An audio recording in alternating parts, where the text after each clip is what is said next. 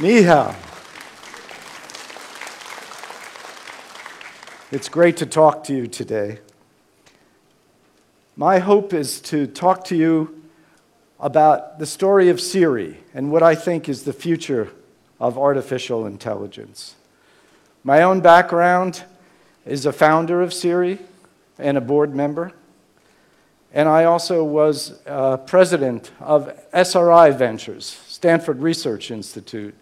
The first thing I want to say is we are in a remarkable time. All of us are in a most remarkable time. We're now in a time where computing power has the same power in the next few years as the power of the human brain. If you follow Moore's law, you'll see that the actual power, the, the, the, instructions per second, so to speak, of our computers for a normal home computer or a mobile phone has the same power as your brain. That doesn't mean it can think, it doesn't mean it's conscious, it doesn't mean it can reason, but it does mean that we are in a new world in this next decade. We're also in a world of creative destruction. And for all of you that are trying to create new startups and young entrepreneurs and researchers, companies used to long ago, companies would have a 100 year life. Very hard to start up new companies against them to try and build in new areas. No longer true. Your average lifespan is less than 14 years right now your life is in danger if you're one of the top 500 companies. Why is that? Because one of these, these great companies have very great difficulty with new ideas. They're great at exploiting their existing products, but they're not great at exploring new ones. That creates great opportunities for entrepreneurs, great opportunities in order to create new companies. The new companies like Google, Apple, Facebook, Amazon, they've all been most recent and taken over old industries, and that will continue. So, what about the story of Siri? How did we do it? At Stanford Research Institute, at SRI, we had great technology, it's true. It was a technology that we had evolved over decades. Also, there was a program, a US government program called CALO, Cognitive Assistant that learns and organizes. That program explored whether or not artificial intelligence could be learning in the wild. Learning in the wild means not just taking static data and analyzing it, but taking your mobile data with you and learning about how it can help you in real time as you're living your daily life. That was the purpose of CALO. There were 23 subcontractors. SRI was the lead. 23 of the who's who of research institutions Harvard, Stanford, Berkeley, all of those. SRI, Stanford Research Institute, led this, and it was a great success, this program. Now, many of you might think, hey, we had great technology. And because of that great technology, we should start up a company. That is not how you start up great companies where I am in Silicon Valley or anywhere in my mind. So, if technology is not enough, what do you do to start up a company that can transform the world? The first thing we do is we always look for a large market opportunity with a pain point that has the potential for rapid growth. And what we mean by pain point is there's something difficult for the market. There's a friction in the system. It's maybe too expensive, too difficult to use, too hard. And you can create a solution.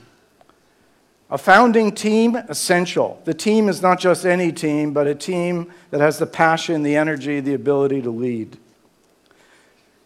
A differentiated or disruptive technology or business solution.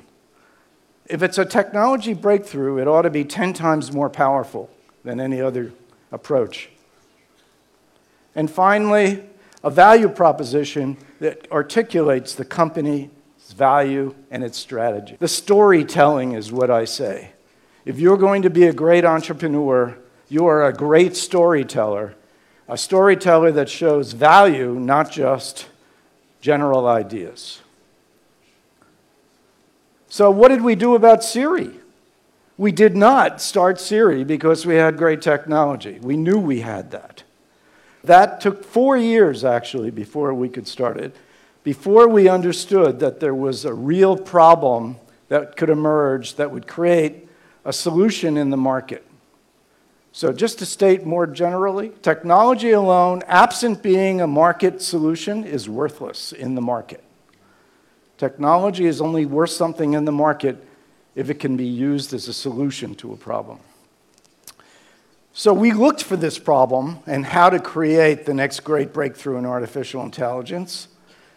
And we discovered that when mobile phones first came out and the iPhone first came out with Apple, that we would, people would try to access web services, and every time they tried to access it, they would have to point and click. Now, this was in 2007, much harder then than today, where people are so used to it. And so the market was being lost. Every time people tried to access a web service, many people dropped out because they didn't want to point and click. So our insp- that was the market pain point that we were looking for. And our inspiration was let's come up with a zero click solution. Let's allow people to ask for information, not to click and point.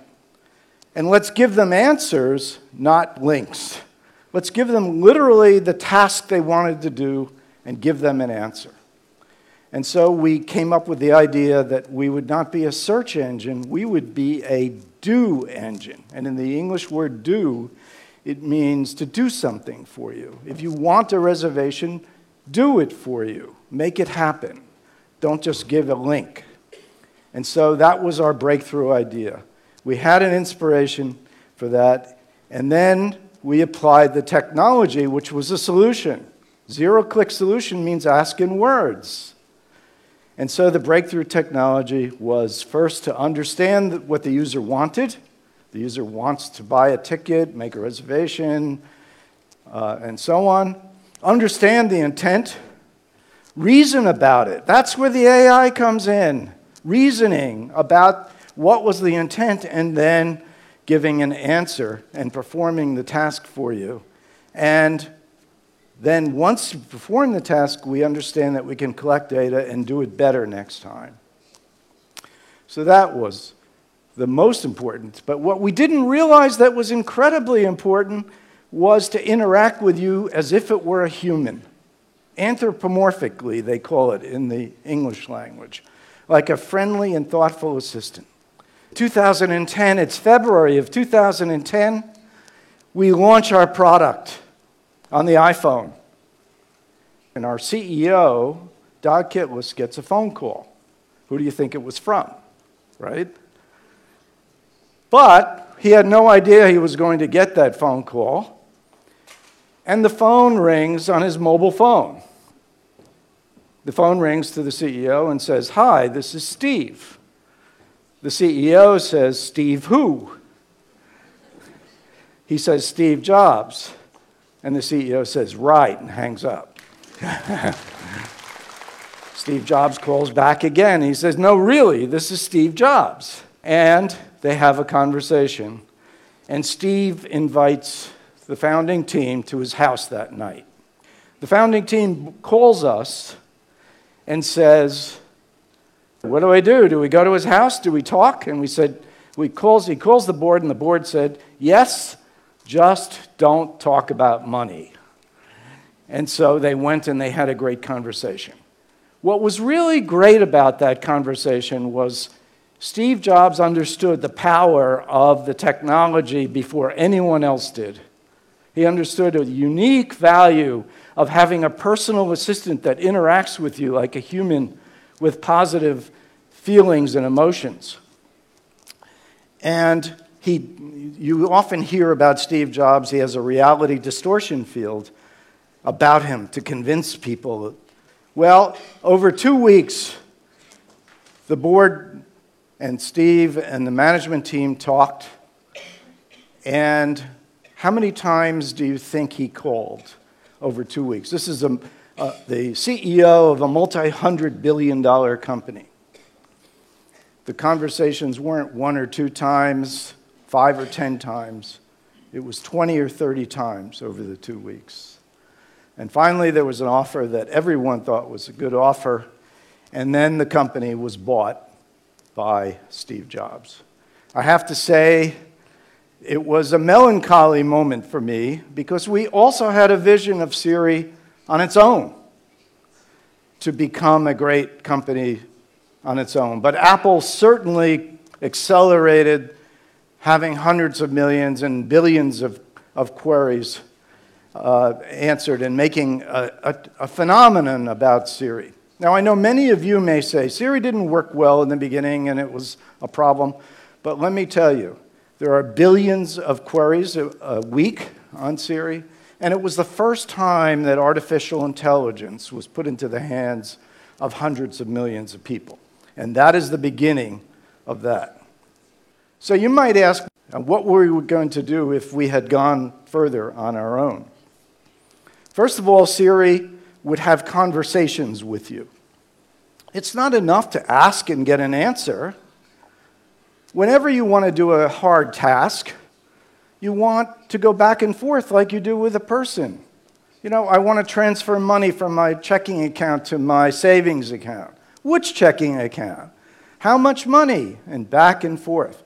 We want the virtual assistant, we wanted to have it be personalized to you. Isn't it true that every time you talk to a virtual assistant, it seems to be starting from scratch, doesn't understand and know previous information about you? It's starting, but not well. To be personalized to you is the next, next great capability. Recognizing your emotion and expressing emotion. This is happening today. It is not really even beyond today's technology to recognize your voice for emotion, your face for emotion, the context.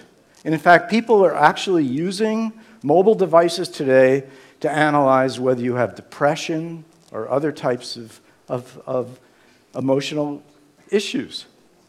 And then finally, predict your needs and proactively serve you. That's hard. That means take all the situations you're in and say, I think I know what you're going to need to do next, and I want to serve you so that you're best served for doing that. That's the future. So, recent breakthroughs in artificial intelligence absolutely are real. Most of you, and many of you at least, may be, have experienced the hype cycle. Early days of logic, and people believed that artificial intelligence systems were going to take over, and then there was despair the despair of, no, it didn't really work. Well, it works. This is not another hype cycle, although there are little variations where people hype AI too much. Deep learning is real, the neural net aspect of representing the neural components of a human brain. But we're really just beginning. There are failures in all of these models. Deep learning, for example, does not tell you how it came about its reasoning, it just gives you an answer. So if you think about where you are in the world, all of you who are entrepreneurs and researchers, you're in the beginning just being born of true AI, and it will learn to crawl, to walk, and to run. Not thinking about AI today is like not thinking about the internet 30 years ago. There is no doubt the world's most valuable resource source is not oil, it's data. And the countries and the companies that own that data are beginning to understand that data will be the raw material for artificial intelligence. The actual algorithms for artificial intelligence are broadly known now. If you gave me a choice of having one of the world's best algorithms or of having data, there would be no, no choice. I would pick data because that's the raw material for what you want to do. AI is going to be a disruptor in every market. And if you're not paying attention to it, you're going to be disrupted. There are three elements that fundamentally, in my mind, will change the human future. The first one is the virtual assistant. We just talked about that and how it will emerge and evolve. The second one is actually the AI robotic assistant, the world of, of atoms, while the first world is the world of electrons. And augmented reality is going to allow you to navigate through both worlds in a way that you can understand both the physical and the information world. So, what's my predictions for the future? First of all, you are going to be a master of the virtual assistant, the AI assistant, and the robotic assistant. You will have both. The virtual assistant helps you navigate through the world of information. The robotic assistant will help you navigate through the physical world. There isn't a home that won't have in 2050. You're going to perform those tasks together using augmented reality. And as a result, I predict, and this is a very personal prediction, that 70% of today's work will be done by AI systems. Now, when people see that prediction, they misunderstand. So let me give you a clear understanding. It's not to say that there won't be work in the future. It's to say that the work will be different. It will be work done by uh, humans. There will, I personally believe there will be a huge amount of work, just like in every revolution there is new work for humans, there will here. But it will be fundamentally different than today's work. And the AI systems will do today's work. This is very much in the history of the United States, for example. In the 1800s, 95% of the jobs were in farming and agriculture. Today, less than 5% of the jobs are. That doesn't mean jobs went away, it just means they're very different. The countries and the, and the companies that prepare for this are those that will succeed. I believe China has great opportunity here to help prepare for the AI systems of the future. So, some final thoughts for you. First of all, I do believe that the AI revolution is real. It's only just begun. There will be lots to do in the future, but it is the next great revolution and evolution of mankind. Um, you can't turn back and say, no, we're not going to do it. And then, secondly, you can't turn back because the benefit is immense. I think that with AI, we have the chance to lead healthier, happier, more productive lives. So no one's going to stop trying to do that. So, no, I don't think we can stop the clock and say, let's stop looking at it anymore. But I do feel that the preparation for new jobs, the preparation for new knowledge, the creation of new abilities, and also how we deal with those will be our greatest opportunity and greatest challenge. Thank you so much. Yeah.